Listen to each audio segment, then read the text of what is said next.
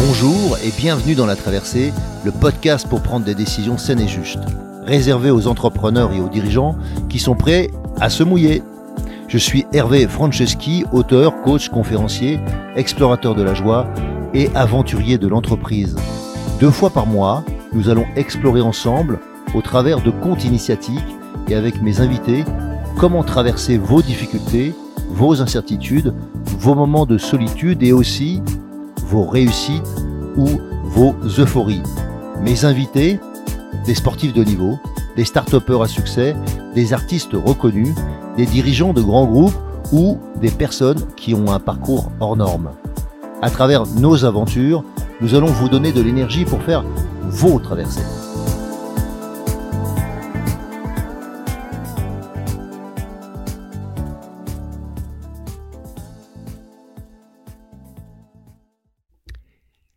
On se retrouve une semaine après euh, avoir entendu Athé, Athé Chouet, et Athé se définit comme un passeur d'expérience, comme euh, un influenceur. Et j'aime bien cette idée de, passeur, parce que pour moi ça renvoie à, ce que fait le passeur. Le passeur, en fait, euh, dans les rites anciens, dans les rites initiatiques, c'est celui qui conduit, c'est celui qui te permet de traverser à l'ancienne sur entre deux rives. Il ne s'occupe euh, il ne s'occupe pas de l'autre. Il ne fait que l'amener d'une rive à l'autre. Pendant ce temps, l'autre n'a pas à s'occuper de traverser. Il n'a à s'occuper que de lui-même. Donc le passeur, il fait passer d'une rive à l'autre et transporte sans porter. La personne ou les personnes là où elles ont besoin de vrai. Pour moi, c'est une énergie essentielle, c'est une énergie de transformation, c'est une énergie de transmission. Et je trouve que c'est une belle, une belle image que tu nous as proposée. Merci à Thé pour cette euh, image de passeur. Alors donc, quelles sont les choses dont on a besoin de passer? Quelles sont les transmissions qui sont essentielles que nous avons envie de, de, de, transmettre, de passer aux autres, qui fait que hum, on leur fait gagner du temps, on leur fait peut-être euh, Qu'est-ce qui fait qu'on a besoin de faire ça? Je me suis posé la question, parce que la deuxième chose qu'il m'a dit, c'est, ou qu'il nous a dit d'ailleurs, transmettre. Il voulait transmettre parce qu'il disait qu'il aurait aimé savoir bien gérer sa carrière et dans le monde militaire dans lequel il était, eh bien, euh, le moins qu'on puisse dire, c'est qu'on l'a pas aidé à bien savoir gérer sa carrière. C'était euh, juste faire la suite de ce qui était attendu, pas obligatoirement de la gérer au mieux. Et peut-être pour quelqu'un de pressé, d'ambitieux, peut-être quelqu'un d'impatient, eh bien, il fallait aller donc plus vite. J'ai longtemps été cette personne aussi de impatiente. Euh, j'avais l'impression qu'il me faudrait plus d'une vie, évidemment, pour faire tout ce que j'ai à faire. Et, qu'en conséquence, il fallait que j'accélère le rythme. Alors, je dormais 4 heures par nuit. Je faisais plusieurs boulots en même temps. Et j'avais toujours l'impression que j'avais pas le temps de faire tout ce que je voulais faire. Et tout le monde me dit toujours que j'ai eu plusieurs vies. Et en fait, euh, ouais, mais à quoi ça sert d'avoir des vies en accéléré? Moi, je me pose vraiment la question. Ce qui me paraît plus important, c'est d'avoir des vies pleines, des plus vies dans lesquelles, en fait, on est vraiment présent à soi, présent aux autres, plutôt que d'accélérer. Donc, euh, c'est pas une course pour moi, la vie. Même si par moments, ça peut être un jeu, et qui, dans ce jeu, il y a des courses. Et la deuxième chose que ça évoque pour moi, ça évoque euh, qu'est-ce qui est vraiment essentiel, qu'est-ce qui est vraiment euh, fondamental que je voulais, que je veux transmettre, que vous voulez transmettre aux autres, dans votre entreprise, dans votre famille, dans votre entourage, auprès de vos amis? En gros, les valeurs qui sont essentielles, mais aussi peut-être euh, des clés, des choses que vous avez apprises, qui vous paraissent fondamentales, que vous auriez aimé qu'on vous apprenne plus tôt. Et donc, euh, moi, j'ai écrit un livre pour ça qui s'appelle Quatre saisons pour trouver sa place dans ce monde. Mais chacun de nous, on a quelque chose à transmettre. Chacun de nous, on a quelque chose à, à laisser. Et euh, ça nous paraît plus ou moins important si on est euh, touché donc par cette, cette envie de transmettre, cette peut-être cette vocation, cette, ce sacerdoce, ce talent aussi, parce qu'il faut avoir des aptitudes. Eh bien, ça me paraît toujours essentiel de se dire, mais qu'est-ce qu'est-ce qu'ils ont vraiment besoin? Qu'est-ce qu'ils ont vraiment envie de savoir? Qu'est-ce qu'ils ont vraiment besoin de savoir? Ce qui n'est pas tout à fait la même chose, plutôt que qu'est-ce que j'ai vraiment envie de leur dire. Et euh, C'est une bonne question à se poser. Souvent, on veut dire des choses parce que pour nous, elles sont importantes, mais sont peut-être pas importantes pour les autres. Peut-être pas comme ça. Donc transmettre pour permettre à l'autre d'aller euh, au-delà, au-delà de ce qu'il avait prévu. Et donc dans l'entreprise, dans la vie, on a souvent besoin d'aller au-delà de ce qui était prévu. Parce que ce qui a été prévu, c'est rarement ce qui arrive. Depuis le temps que j'accompagne des gens qui sont en, création ou euh, qui ont des virages à faire et qui euh, font des business plans qui sont très bien, euh, je dirais, vus d'un point de vue financier. Ils, sont, tiennent la route, ils sont formidables, ils ont été pensés, mais ils sont jamais réalistes. C'est bien rare si, enfin, je sais pas, ça m'est jamais arrivé. Je n'ai jamais vu quelqu'un qui tenait son business plan. Très rarement les gens le devancent. Beaucoup plus souvent, ils, n'ont pas anticipé les vrais problèmes qui vont se trouver sur la route pour que euh, ce qui était prévu arrive. Pour autant, pour autant, des fois, on veut faire mieux. Et c'est plutôt ça qui m'intéresse. Comment on peut faire mieux Et il nous donne une des clés pour moi qui est la discipline. Par discipline, j'entends pas seulement rigueur, parce que je pense pas être quelqu'un de rigoureux, mais je pense que je suis quelqu'un de discipliné. Par discipline, j'entends une danse, la danse est une discipline, la philosophie est une discipline, euh, les arts martiaux sont des disciplines. Donc en fait, à partir du moment où vous pratiquez quelque chose, une passion, quelque chose qui vous attire, qui fait que fondamentalement vous avez envie de vous y adonner, que ce soit dans les arts ou dans, le, dans la vie professionnelle, dans le sport, peu importe, eh bien ça nécessite que vous y, que vous y mettiez toute votre énergie, tout votre cœur, vos tripes, vos pensées, vos rêves et par moments, c'est ça la discipline, c'est juste d'aligner tout ça pour que une méthode, une prise de recul, une capacité à faire des choix, à trier l'information. Il revenait sur le fait qu'on est, on peut être saturé d'informations et quand on est un pilote de chasse, qu'on en a beaucoup trop d'informations avec un, euh, un dashboard, des écrans qui sont face à nous et qui, et qui donnent un tableau de bord qui donne trop d'informations, eh bien, lesquelles je dois regarder? Lesquelles sont fondamentales? Lesquelles me donnent vraiment l'information du moment? Donc, savoir regarder ce qu'il faut regarder, savoir entendre, pas seulement regarder, savoir entendre, euh, savoir euh, ressentir, utiliser nos cinq sens pour euh, aussi garder de l'intuition, de l'instinct, et pour discipliner tout ça, apprendre à pratiquer dans la pratique, euh, développer un savoir-faire, un savoir-être. C'est de, c'est de tout ça, en fait, que, qu'il me paraît essentiel de, prendre euh, en nous, de, savoir ce que je dois transmettre dans cette aptitude, dans cette discipline, dans cette méthode, dans ce savoir-faire. Ça, c'est, la première chose que je voulais partager avec vous aujourd'hui, c'est si j'ai décidé de passer, de transmettre, transmettre quoi? Mais après, de décider comment, donc par cette discipline, par cette méthode, de faire en sorte qu'elles grandissent en moi, ces aptitudes, ces savoirs. Parce que sinon, vous savez comme moi que les gens euh, entendent ce qu'ils veulent, pas tout à fait ce que vous leur dites. Comme euh, le disait euh, un grand philosophe, et aussi je l'ai entendu dire de, de Jacques Salomé, vous n'êtes pas responsable de ce que les gens entendent, vous êtes responsable de ce que vous dites. Et donc, euh, ce que les gens entendent, ce qu'ils en font, ça leur appartient. Après, c'est comment vous arrivez à toucher leur cœur, leur tripes, ou leurs idées, vous les exaltez, vous les inspirez au point que maintenant ils vont faire autre chose. Ça, c'est plus fondamental. Et donc, c'est quelque chose de cet ordre-là dont j'aurais aimé parler aujourd'hui. Qu'est-ce qui fait que on va aller au-delà? Et lui, il nous donne une piste qui me paraît intéressante, qui est euh, de parler de d'équipiers de followership. Parce qu'on parle toujours de leadership comme s'il n'y avait qu'une place à prendre, et c'était celle du premier. Alors s'il y a bien une chose que la nature m'a enseigné, en ayant étudié les animaux, euh, enfin un certain nombre d'animaux, notamment les animaux grégaires qui vivent comme nous en groupe, ou bien les, arbres, eh bien comment, comment cela fonctionne? Ça fonctionne pas du tout comme nous. Je dirais que ça fonctionnait sûrement comme, plus comme nous euh, il y, a un certain nombre d'années, peut-être de centaines d'années dans lequel il n'y a pas une personne qui est responsable. Chacun a un rôle et chacun s'y tient. Et si la personne qui a le rôle principal, un des rôles principaux, vient euh, à disparaître, à mourir, à abandonner, peu importe, à être malade, il y a quelqu'un d'autre qui de suite va prendre le rôle. Peut-être qu'il ne le fera pas aussi bien, peut-être qu'il ne pourra pas satisfaire la demande exactement du groupe, mais il sait que ce sera son rôle et il le fera naturellement. Et je dirais que ce, processus de d'accepter d'être un bon, un bon équipier, parce que si je suis un bon équipier, ça veut dire que le leader peut prendre des décisions et pas autre chose. Et donc l'erreur que souvent on fait, c'est que, eh bien, on s'occupe trop de de ce que veulent les autres.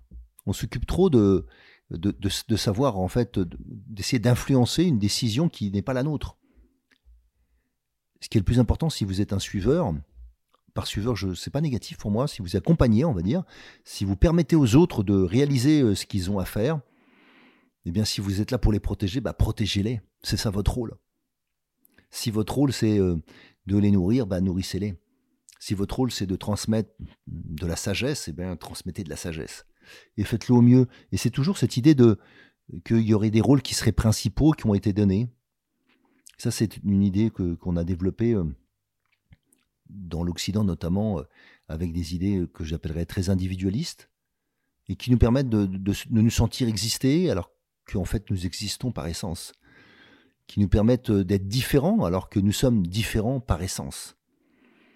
Et on a besoin de se le redire, et on a besoin peut-être exagérément de se dire que nous sommes différents, que nous sommes uniques, alors que nous le sommes. Je crois qu'aujourd'hui, on meurt plus de ça, de cette indifférence que chacun veut être différent, alors qu'on devrait se soucier de ce qui nous rassemble, ce qui nous rassemble, qui nous permet d'être ensemble et qui nous permettrait de, créer une société plus juste ou plus, ou plus pérenne, ou qui nous permettrait d'avoir des entreprises qui seraient plus justes et plus pérennes, sans pour autant qu'elles ne gagnent pas d'argent, ou sans pour autant qu'elles ne permettent pas de vivre correctement, ou sans pour autant qu'elles ne perdent pas de, satisfaire ou de créer des choses absolument extraordinaires. Je pense qu'il y a d'autres ressorts que ceux que nous utilisons, et notamment des ressorts qui sont des ressorts collectifs donc, ce que je suis en train de dire, c'est que si chacun prend son rôle, si chacun prend sa place, eh ben c'est beaucoup plus simple. Et donc, le rôle du follower, tel qu'il nous le décrivait, c'était aussi quelqu'un qui avait de l'empathie, de la compréhension pour le leader et qui facilitait son travail. Et moi, j'aime bien cette idée que, que tout le monde est en lien avec tout le monde. Comme dans une équipe, par moment, je sais pas, moi j'ai plutôt joué dans des rôles de, défenseur, même si j'ai joué euh, des rôles d'attaquant aussi, mais j'ai plus joué, des rôles de, demi, de, centre, euh, de libéraux, euh, mais plutôt sur le, sens défensif du terme. Et, et s'il fallait jouer devant, ben, bien évidemment, je jouais devant. Et j'aurais souvent aimé que ceux qui étaient devant pensent de temps en temps à défendre. En fait, c'est pas grave, c'est un autre état d'esprit. Et je pense que à chacun de nous de trouver notre place dans une équipe, peu importe la taille de l'équipe peu importe le fonctionnement de l'équipe.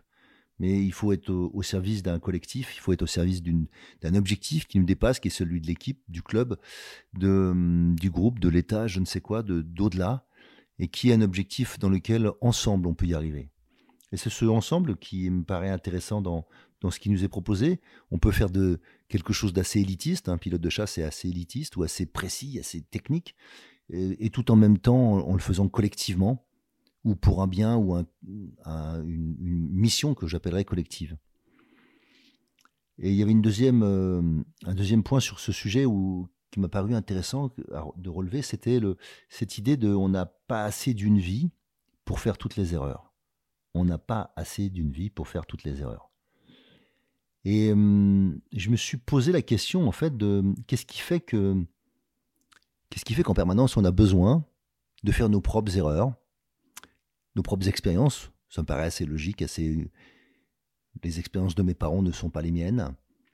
Les expériences de, mes mentors ne sont pas les miennes. Et donc j'ai besoin par moi-même d'apprendre des choses. Mais de temps en temps, on peut aussi apprendre dans des choses qui sont peut-être moins fondamentales pour savoir qui je suis, qui sont des choses qui sont techniquement comme des choses qui ont déjà été faites. Et je vois cette incapacité de beaucoup de gens de d'apprendre par les autres, de ne pas oser demander. Qu'est-ce que ça m'a fait gagner comme temps d'oser demander? Ça a changé ma vie. Plutôt que d'y arriver par moi-même. Hein. Surtout quand il y a des endroits où vous n'êtes pas bon. Alors quand je n'étais pas bon à des endroits, bah, il valait mieux que je demande de l'aide parce que ça allait gagner beaucoup plus de temps. Et la satisfaction d'y arriver par moi-même, ça me paraît pas si important que ça. Évidemment que par moments j'ai envie d'arriver à faire des choses par moi-même pour être autonome, pour pouvoir me débrouiller, Mais il y a beaucoup de choses qui comptent pas. dire si je devais faire tout le travail de mes salariés ou des gens qui travaillent avec moi, de mes partenaires, bah à quoi ça servirait? Pourquoi je les embauche si c'est pour faire le boulot derrière eux? Donc moi je suis heureux quand ces personnes peuvent m'apprendre quelque chose que je ne sais pas. Ça c'est autre chose, j'aime apprendre, je suis curieux. Mais souvent j'aime apprendre, comprendre, j'ai pas besoin de savoir le réaliser. J'ai besoin de savoir que d'autres savent le réaliser. Ça oui, pour que ça puisse advenir, ça puisse se réaliser. Mais est-ce que j'ai besoin vraiment, vraiment, de savoir le faire? Et des fois, je me suis posé la question en me disant, bah non. Non. C'est bien s'il y a d'autres personnes. Et être autonome dans tout fait que pendant ce temps-là, je ne fais pas ce qui est essentiel pour moi. Parce que je, je stagne en restant dans des choses qui sont du même niveau et qui euh, ils sont sûrement intéressantes techniquement ou sont sûrement intéressantes en termes de réalisation personnelle. Mais si je veux vraiment aboutir dans un projet, peut-être qu'il y a des choses que je dois déléguer. Peut-être qu'il y a des choses que je dois laisser faire. Peut-être qu'il y a des choses qui pourront être faites par d'autres mieux que moi. Et c'est vraiment ça que je me dis souvent, c'est que j'essaie de trouver des gens qui feront les choses mieux que moi. Pas moins bien que moi, pas aussi bien que moi, mieux que moi. Et même si les gens au départ ne le font pas mieux que moi, je suis heureux quand je peux m'apercevoir que au début c'était peut-être pas le cas, mais maintenant si, si, si, il y a toujours peut-être des choses que je fais encore mieux qu'eux. Mais la comparaison n'est pas utile. Ce qui est important, c'est que globalement, si on est au service d'un client, le client soit satisfait, voire très satisfait. Ça, c'est l'essentiel. Et si j'étais tout seul, je pourrais satisfaire beaucoup moins de clients. Donc, euh, ensemble, on va plus loin, ça c'est bien sûr. Évidemment que tout seul, des fois, on va plus vite. Si tant est que je sache faire le job. Donc on n'a pas assez d'une vie pour faire toutes les erreurs, j'aime bien cette phrase. Donc si je veux encore apprendre et apprendre et apprendre, va falloir que je prenne le temps d'apprendre. Alors on reviendra sur cette notion, mais je, je, voulais déjà en fait faire un point sur pourquoi on n'ose pas demander. Alors, je me suis souvent dit qu'on n'osait pas demander parce qu'on avait peur, et peur de, du jugement, peut-être peur d'être redevable pour certaines personnes. Moi, j'adore être redevable. Ça veut dire que les gens vont oser me demander des choses. On va pouvoir euh, interagir autrement. Je n'ai pas dit que je veux être redevable de tout le monde, c'est pas vrai, mais c'est ok pour moi d'être redevable. Je pense que c'est euh, une, si c'est un moyen pour qu'on échange plus, parce que les gens n'osent pas me demander, mais là, comme ils savent que je leur dois quelque chose, ils vont oser me demander. Formidable, génial. Donc, euh, oser demander aux autres, c'est aussi la possibilité de demander du feedback, oser demander aux autres de vous dire ce que vous faites bien, pour ne pas repartir de zéro, parce que je me suis aperçu à quel point les gens repartaient souvent de zéro, ou bien ne gardez pas les, les, les aptitudes qu'ils ont déjà. C'est-à-dire que tu je voyais des gens, je fais notamment de la prise de parole en public, et je voyais des gens qui, qui s'exprimaient euh, euh, bien la première fois, je leur avais dit un certain nombre de choses, mais ils n'ont pas retenu. J'ai pas dû euh, être clair. Et la deuxième fois, ils font moins bien que la première. Et là, tu as vraiment envie de leur dire, mais vous n'avez pas écouté, je vous avais dit ça et ça, c'était formidable, pourquoi vous l'avez pas mis Puis ils m'ont mis à la place des trucs qui sont nazes. Évidemment, j'avais pas dû bien faire mon feedback ou ils n'ont pas bien écouté, je sais pas, mais peu importe, le but c'est comment j'apprends à faire du feedback. Pour moi, un feedback c'est nourrir en retour, comment j'apprends à nourrir l'autre, comment j'apprends à lui permettre de, s'améliorer. Et le feedback c'est un moyen qui permet de faire gagner beaucoup de temps. Je comprends pas que ça soit pas complètement intégré dans le système scolaire, dans le système d'apprentissage, dans tout système d'apprentissage. On va tellement plus vite en expliquant aux gens ce qu'ils font bien, qu'ils devraient refaire pour la prochaine fois, là où on les attend. Et puis les points d'amélioration, et exclusivement des points d'amélioration, pas de critique, ça n'aide pas les gens. Voilà, c'est euh, un basique, mais j'ai pas l'impression que ça soit très partagé. Alors ça me faisait penser à l'histoire de d'Oli peut-être que vous connaissez cette histoire, c'est un violoniste norvégien du siècle dernier. Et il avait étudié avec d'excellents professeurs, et euh, mais sûrement pas assez excellent pour lui. Et à l'âge de 4 ou 5 ans, il pouvait jouer sur le violon toutes les chansons qu'il avait entendues chanter par sa mère. À 9 ans, il jouait comme premier violon dans l'orchestre du théâtre de Bergen. Il a aussi été soliste avec l'orchestre philharmonique de Bergen. Il était si doué qu'à peine 25 ans, il décrocha une tournée européenne. Arrivé à Milan, un critique écrivit, après avoir assisté à son concert, un truc comme ça, je crois. C'est un musicien qui manque encore de formation. Waouh. Il avait écrit ensuite, certes, c'est un diamant, mais pour l'instant, il n'est ni taillé ni poli. Lui qui pensait être un surdoué, qui était un prodige vu par sa famille et les gens qui l'entouraient, il lisait une critique qui d'un seul coup le fracassait. Il alla voir le journaliste au journal, c'était un, vieux monsieur, un musicologue de 70 ans, qui avait vraiment, vraiment l'air de savoir de quoi il parlait. Alors, Oleboul l'a écouté. Il a écouté en détail tout ce que l'homme avait à dire sur son jeu, sur ses erreurs, sur ce qu'il pouvait améliorer, sur ce qu'il faisait bien. Et le lendemain, le lendemain, vous savez ce qu'il fit? Ben, Il annula toute sa tournée, le reste de sa tournée, il l'annula. Et il rentra chez lui. Il changea de professeur, il allait chercher les meilleurs professeurs et il a travaillé son jeu euh, pendant au moins six mois. Et ensuite, il a repris les concerts. Et qu'est-ce qui s'est passé? Il a connu un succès sans précédent le reste de sa vie. Alors, on peut tous entendre les critiques si elles sont fondées, si elles sont fondées parce qu'il y a un apprentissage, parce qu'il y a une volonté de, faire progresser l'autre, à ce moment-là, écoutez c'est quelqu'un qui sait peut-être pas obligatoirement vous dire les choses gentiment, mais il vous dit des choses justes. Et si on veut progresser, il est nécessaire d'apprendre de ceux qui savent, pas de ceux qui savent pas. Alors idéalement de ceux qui savent le dire. J'appellerais ça plutôt les maîtres, ceux qui savent enseigner, plutôt que ceux qui ne savent pas, qui sont souvent des gens meilleurs que moi, mais qui sont des experts, mais qui savent pas m'enseigner. D'ailleurs, euh, la première chose qu'ils font, c'est qu'ils me disent Pose-toi, attends, je vais te montrer. Ok. Et il me montre quelque chose, ça va tellement vite que je n'ai pas le temps de comprendre. Le but, c'est comment je transmets. Une fois de plus, on revient à cette question de comment transmettre, comment faire progresser les, les équipes que j'ai autour de moi.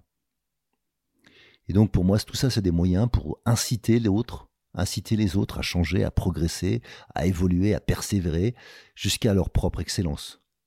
Et j'ai pas moi à décider du niveau d'excellence des gens. Je peux définir du niveau d'exigence que j'ai, mais le niveau d'excellence des gens, ça, ça me dépasse. En fait, souvent, euh, je dis souvent qu'il y a une phrase que, m'avait dit Daniel Constantini, l'ancien euh, entraîneur de l'équipe de France de hand, euh, qui m'avait dit la limite d'une équipe, c'est la limite de l'entraîneur. J'ai toujours gardé ça en moi. La limite d'une équipe, c'est la limite de, l'entraîneur. Mais je l'avais mis dans mon équipe, pour moi, euh, entreprise. Donc la limite de mon entreprise, c'était moi. Et, quand je vois ça, je, pense en fait à à quel moment je, moi je dois, je dois me dépasser pour que mon équipe se dépasse. Donc à quel moment je dois pousser mon degré d'exigence, mon degré d'excellence, mon degré de performance pour que l'ensemble de mon équipe se dépasse? Et pas toujours avec une notion de euh, de résultats et d'objectifs. Ça peut être euh, quantitatif comme ça peut être qualitatif. Ça peut être d'être une meilleure personne si c'est ça qui, m'intéresse ou qui vous intéresse. J'ai toujours, euh, eu envie en fait de, me nourrir de, ça, de, de gens qui vont vers l'excellence. On n'a pas assez d'une vie pour faire toutes les erreurs. Alors je repense à Olébul pour ça. Et euh, un point important pour moi, c'est aussi c'est la capacité d'écoute. On n'est pas tous égaux pour, écouter, puis on n'est pas. Il y a des moments où on ne peut pas écouter, on n'est pas disponible. Et j'ai vraiment appris à, moi qui avais toujours plein d'idées dans ma tête, euh, donc c'était pas toujours facile d'écouter les autres parce que j'avais chaque fois que quelqu'un me parlait, ça, faisait euh, écho à 36 choses et je, ça partait en toutes les directions. Il fallait que je note au fur et à mesure il fallait que je me concentre pour écouter. Parce que sinon, rapidement, une idée me faisait, naître une autre idée qui faisait naître une autre, idée. Et en fait, j'écoutais plus mes idées que, que l'autre. Je dis pas en toutes circonstances, mais quand même souvent. Et j'ai vraiment développé euh, une capacité d'écoute, de silence, de mettre le silence radio dans mes idées, pour vraiment être à l'écoute de l'autre. Parce que euh, si je veux apprendre de l'autre, peu importe si de mon point de vue j'en sais plus que lui, je peux quand même apprendre quelque chose. Et c'est ce qu'on appelle être enseignable. Et je pense que c'est une des notions les plus fondamentales qui n'est pas enseignée à l'école. La responsabilité du professeur, c'est de faire en sorte que j'écoute, je retienne, et que le plus possible, il y ait une pédagogie pour que ce soit facile pour moi. Mais l'humeur dans laquelle je viens et la qualité de d'engagement que je mets, elle m'appartient, elle ne peut pas appartenir au professeur. C'est trop facile de dire que le professeur était pas bon et que je n'ai pas fait d'effort. Et j'en ai eu pour preuve des, dizaines et des dizaines de fois où je me suis retrouvé à être dans un endroit dans lequel j'écoutais des speakers, des, conférenciers, des professeurs, des peu importe, des gens qui parlaient sur un sujet, et des fois j'en connaissais beaucoup plus qu'eux. Et peut-être que c'est la jalousie, peut-être que c'est euh, peut-être pas les, les, nobles pensées que j'avais, mais j'avais plus envie de les écouter. Et j'ai appris à me forcer à écouter au moins si je reste, apprenons quelque chose. Et en faisant ça, j'ai toujours appris quelque chose. Des fois, c'est sur le comment, si j'ai pas appris du quoi. Des fois, j'ai appris du quoi, une autre manière de dire quelque chose que je savais déjà, mais plus intéressante, ou en tout cas qui donnait une diversité. Donc, moi qui aime transmettre, ça me donnait un autre choix. J'ai tellement appris en écoutant juste la minute que je, dont je m'attends pas. L'idée inattendue. Une proposition incongru. Mais des fois, il y a beaucoup plus que ça. Donc je suis très heureux d'avoir appris, pris le temps d'écouter. À partir du moment où je décide de rester, j'écoute. Si je décide de ne pas rester, c'est un autre sujet. Je prends le risque de perdre quelque chose parce que je pense que j'ai mieux à faire ailleurs. Mais si je suis là, j'écoute. Et en tout cas, avec les gens avec qui je travaille, écoutez. Donc la notion d'enseignabilité est fondamentale.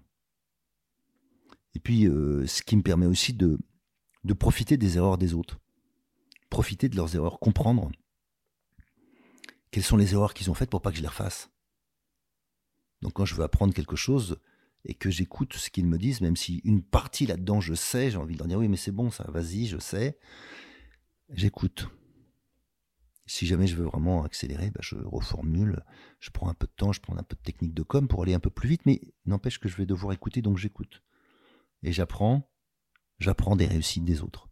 J'apprends des erreurs des autres. Parce que je me suis aperçu à quel point, en fait, on n'est pas bon pour les réussites. Non pas qu'on ne soit pas bon dans l'absolu, mais souvent, je, ne sais pas pourquoi je réussis. Je suis peut-être plus juste, et encore, je ne suis pas tout à fait sûr, sur pourquoi j'échoue. Peut-être que d'ailleurs, je maximise des choses et je minimise d'autres. J'ai peut-être du déni sur une partie de mes dysfonctionnements.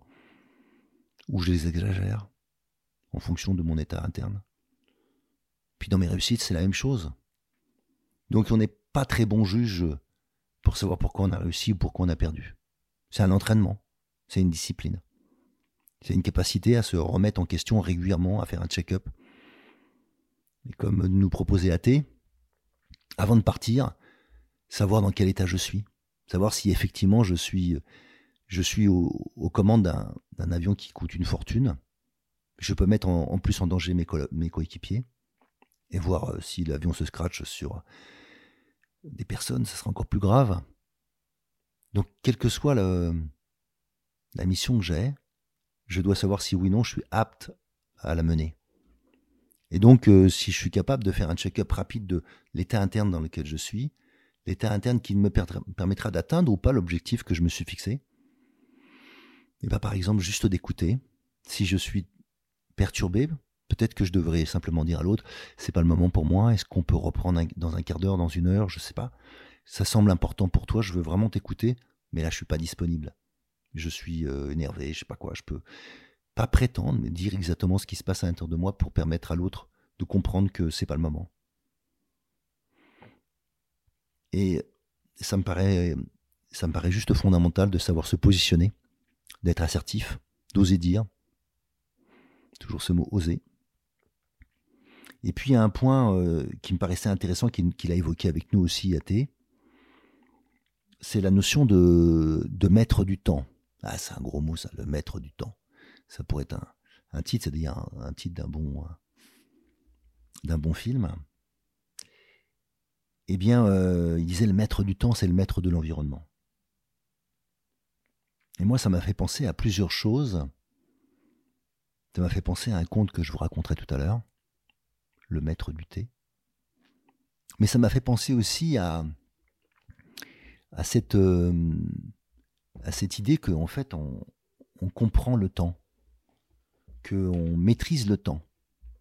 Et je m'aperçois que souvent, euh, eh bien, c'est une illusion. Je ne dis pas qu'on ne maîtrise pas du tout ce qu'on fait, mais maîtriser le temps, c'est souvent le ralentir. Et ce que je vois autour de moi, c'est que les gens accélèrent le temps. Pour faire plus de choses, il faut être plus calme, plus pondéré. Pour ne pas avoir l'air faire, pour faire juste les choses dans le bon timing plutôt que 25 fois n'importe comment. Donc peut-être que je me suis plus entraîné, mais mal. Mal entraîné produit pas euh, un bon résultat. Si j'ai pas choisi les bons maîtres, déjà je perds beaucoup de temps. Donc euh, être plus présent à, son temps, c'est aussi euh, mieux gérer, mieux gérer ce que je veux vivre dans ma vie. Moi, j'ai pas envie d'en mettre plus c'est ce que je voulais avant, je vais être honnête. Hein. Mais aujourd'hui, je ne sais pas ce que je veux. Je veux pas mettre plus de choses dans ma vie.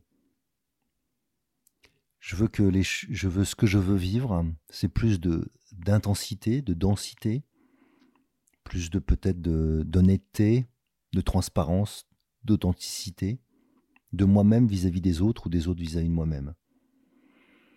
Euh, puis après, évidemment que on peut aussi mettre plein d'autres choses. Moi, j'aime, euh, j'aime être émerveillé, j'aime euh, voir euh, la vie un peu comme le petit prince, c'est-à-dire comme euh, une opportunité de, comprendre un nouveau monde, une nouvelle manière de voir les choses.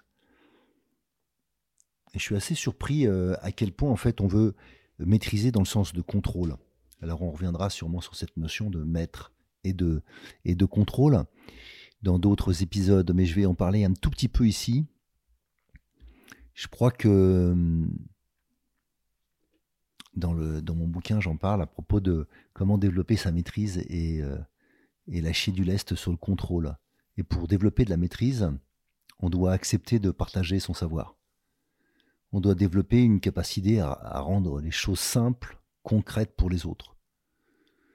Et ça nous permet de développer de la pédagogie, ça nous permet d'avoir du recul sur notre matière, ça nous permet de développer des métaphores, des analogies, qui permettent aux autres de comprendre. Et parce qu'ils comprennent, ils vont aussi me challenger, m'amener à, dépasser ma propre idée pour en fait aller plus loin. Et c'est souvent parce qu'on a des trop petits rêves qu'on attire peu de gens autour de nous. Quand on a des grands rêves, les gens viennent et euh, vont des fois avoir de la contradiction à vous proposer, des objections. C'est pas grave. Ça, c'est des moyens pour progresser. Euh, moi, je pense qu'il y, a quelque chose d'intéressant, c'est dès qu'on va dans la maîtrise, on va donc vers la capacité de transmission et potentiellement la sagesse. La sagesse de ne pas tout contrôler, l'humilité de savoir que je, je me sens assez à l'aise pour essayer d'y aller, mais pour moi, on n'est jamais prêt. On ne, on ne l'est que quand on y va, quand on commence. Dans le contrôle, le danger que j'ai, c'est que comme c'est le contrôle vient de la peur, vient de la capacité à, contrôler, à, gérer quelque chose que, que je sais que je ne maîtrise pas justement, ou je n'ai pas de lâcher prise. Et donc euh, pour moi, c'est il est nécessaire d'éveiller cette compréhension, d'éveiller cette conscience.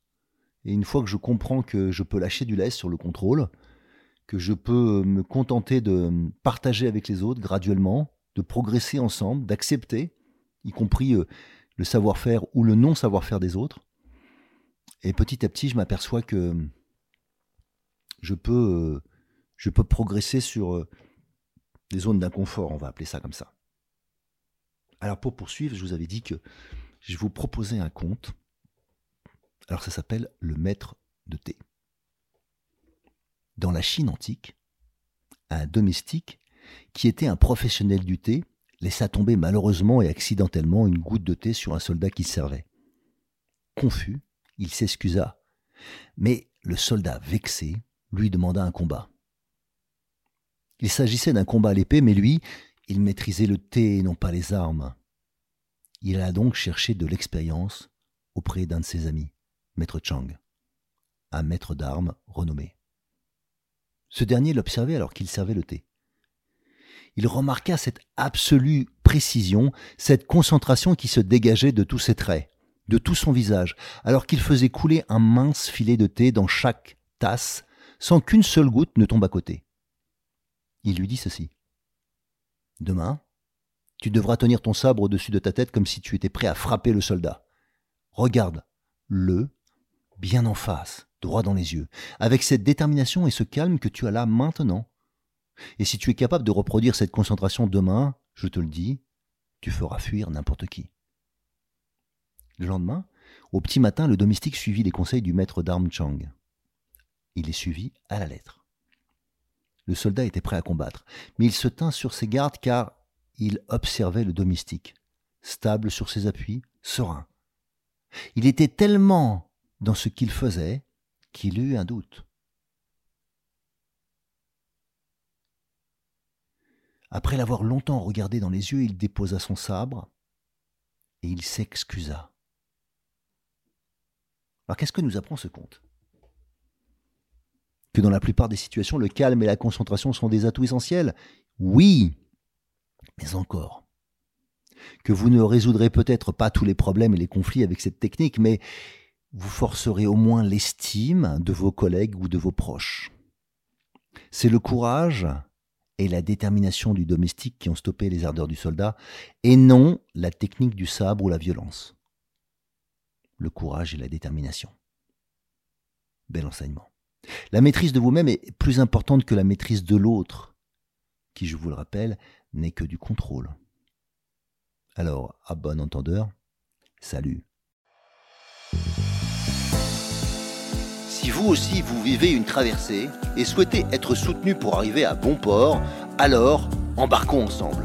Je vous invite à postuler à mon programme d'Ultimate Coaching, un accompagnement personnalisé de haut niveau sur mon site hervéfranceschi.fr slash ultimate coaching. Ce programme s'adresse aux dirigeants et aux entrepreneurs désireux de se dépasser avec fluidité et simplicité. Par exemple, pour se préparer mentalement comme un sportif de haut niveau, bien pour être plus présent à soi et à son corps, ou encore pour développer performance, inclusion et bien-être dans votre entreprise. Et enfin, enfin, exploser les plafonds de verre qui vous empêchent d'atteindre votre potentiel. Et bien sûr, si vous aimez ce podcast, favorisez sa diffusion en lui donnant 5 étoiles, j'ai bien dit 5 étoiles, sur Apple Podcast ou votre plateforme de podcast préférée. Et surtout, surtout, abonnez-vous pour ne manquer aucun épisode. Dans cette traversée, sortez vos cirés, ça va rincer.